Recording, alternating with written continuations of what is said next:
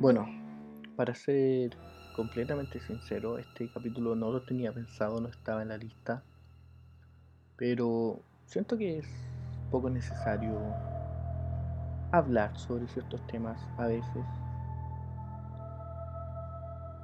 Y como este podcast eh, lo hago sobre todo para no volverme loco con la cuarentena o más para mí intentar tomar temas que a mí me importan y si es que logro pegarle a otras personas, si es que logro tocar a otras personas con estos temas, que se genere un pequeño debate, una pequeña discusión, con lo encuentro perfecto. Ok. Esta es la primera editorial. Bienvenidos a Caso Cero.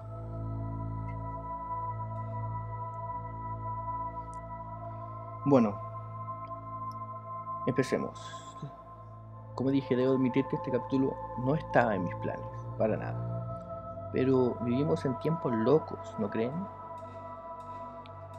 En todo el mundo, una pandemia de niveles apocalípticos nos mantiene en casa, en cuarentena, mientras afuera nuestros gobiernos se esmeran por tratar de no ser el que más asesina a su propio pueblo. Pero lo hacen solo un paso a la vez. Hemos visto como los gobiernos se están con una competencia. ¿Quién es el más inepto para tratar este tema? La pandemia, bueno, esta pandemia nos demostró de que algo que siempre ha estado ahí, pero que nunca tuvimos el valor de ver, que es que unidos podemos mucho más. Los gobernantes, los empresarios no se preocupan por nosotros. Bueno, entonces el pueblo ayuda al pueblo. Suena demasiado político el discurso que acabo de dar. Pero no sé, espero que no se malinterprete. No pretendo imponer pensamiento en este podcast, solo dar opiniones e información. Ahora, a lo que vamos. Me gustaría hablar al día de hoy. Hoy 27 de abril, bueno, ya hace unos días atrás se dio la noticia. Una noticia que sacudió en, pequeña medida al mundo. Digo en pequeña porque la pandemia es la gran noticia que está pasando en el mundo ahora. Pero esta noticia pasó por debajo y estoy aquí trabajando con informaciones a medias y otras que se figuran importantes, pero en verdad no son tan importantes. Y la noticia que hablo es el posible fallecimiento del líder norcoreano Kim Jong-un.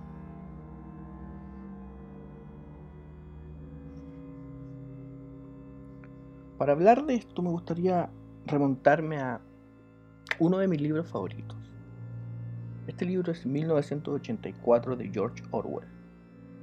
Este libro habla sobre un mundo distópico, donde un gobierno fascista controla todo, desde la historia, editándola a su favor, hasta las noticias, pasando incluso por el pensamiento.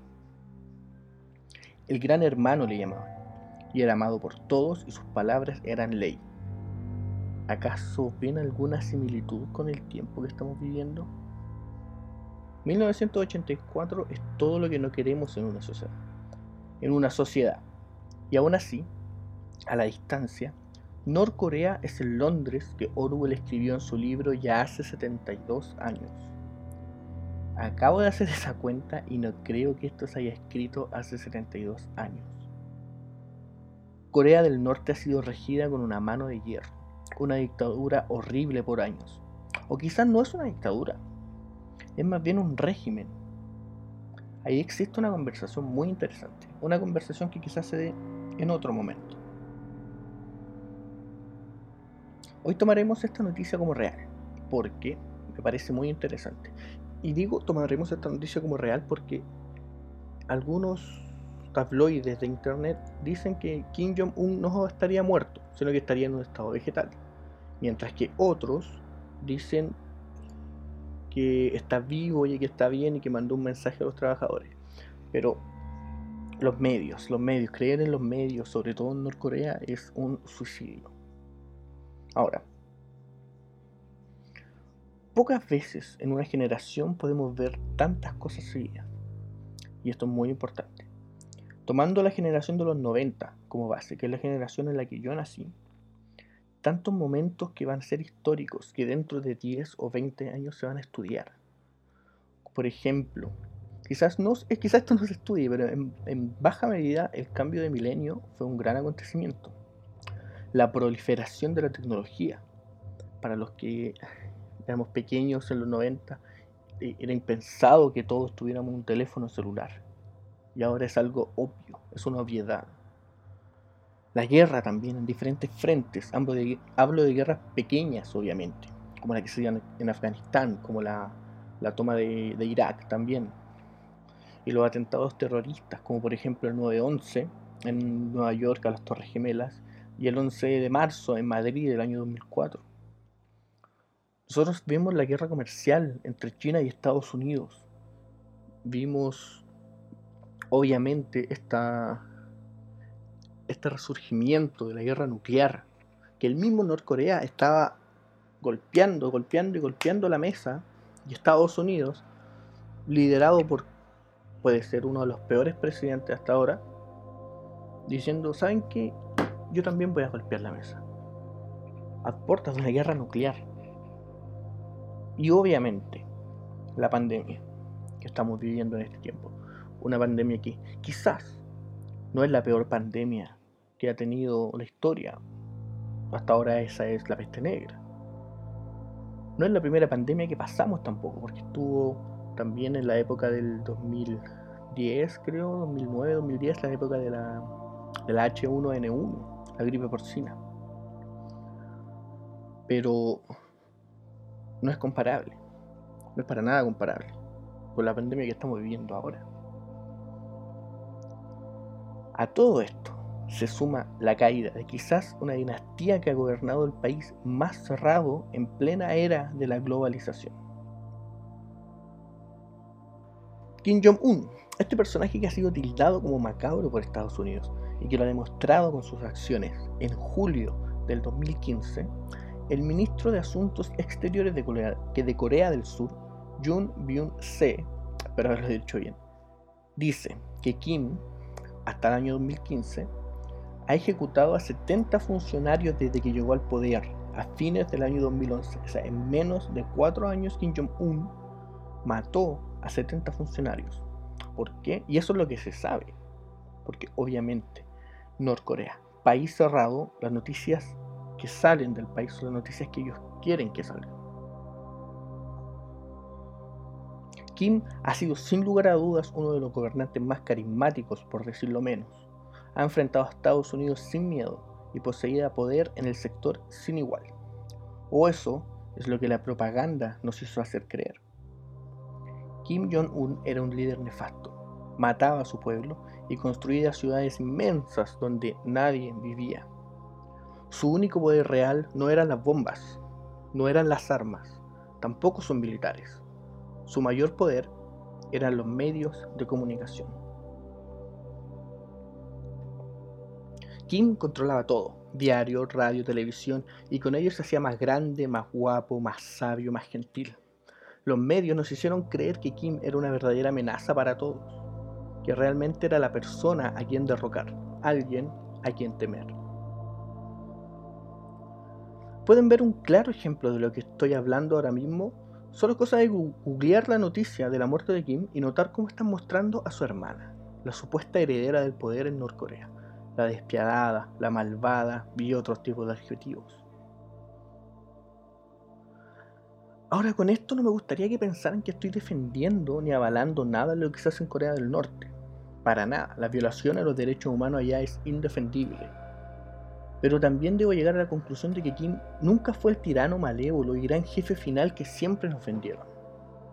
Kim fue solo un pésimo gobernante, alguien que llegó al poder solo por apellido, y que en la decisión de políticas para llevar a su país quiso ir por la más fácil, la política del miedo.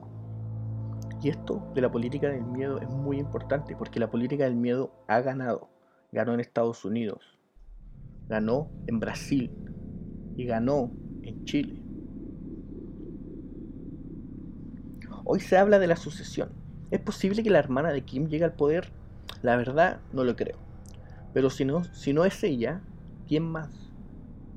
Esta es la gran oportunidad de que todo cambie y Corea pueda abrir sus puertas a la globalización.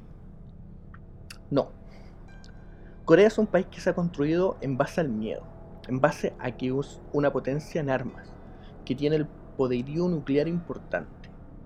Corea no va a dejar que su país se abra y vean realmente cómo es por dentro. Quizás sea un Edén, quizás es solo un desierto. En este planeta y las sociedades que lo conforman, el poder es lo más importante. Pero ¿qué es poder? Muchos creerían que es tener más dinero, pero si enfrentamos a un millonario contra una pistola cargada, ¿quién vive y quién muere?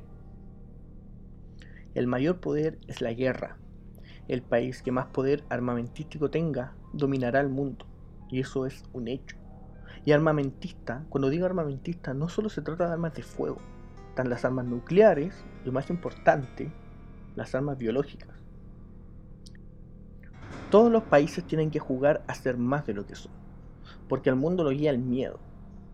Se ha impuesto la política del miedo, pero recuerden que el miedo no tiene nada que hacer contra el amor.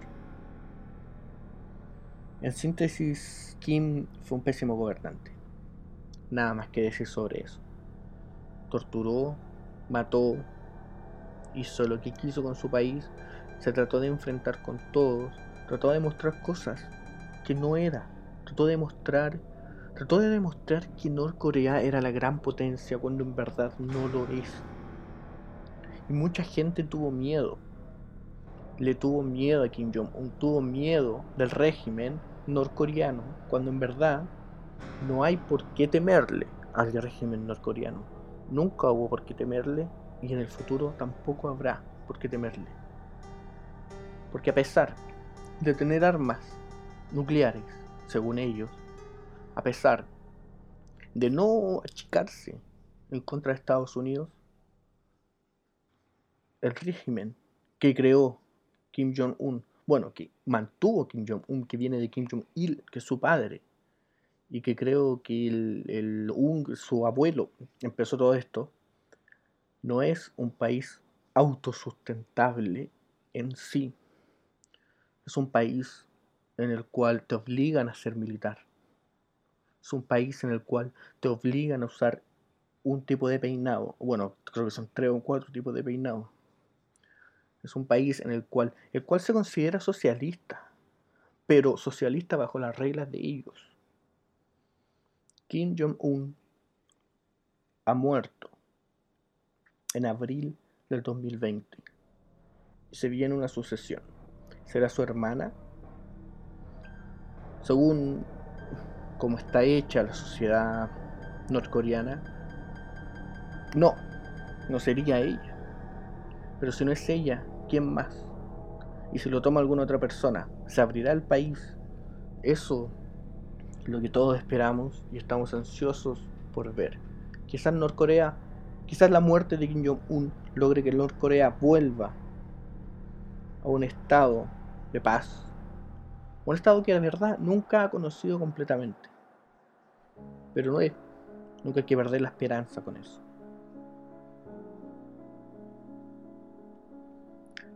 Esto fue el caso cero de hoy, esta pequeña editorial. No pretendo cambiar los pensamientos de nadie, ¿ok? Recordemos que escuchar las opiniones de otros siempre hacen una buena conversación. Me gustaría recordarles buscarnos en Instagram como Caso Cero Podcast, en Facebook está igual, como Caso Cero Podcast. Me despido, nos veremos en una nueva ocasión, en el caso Cero.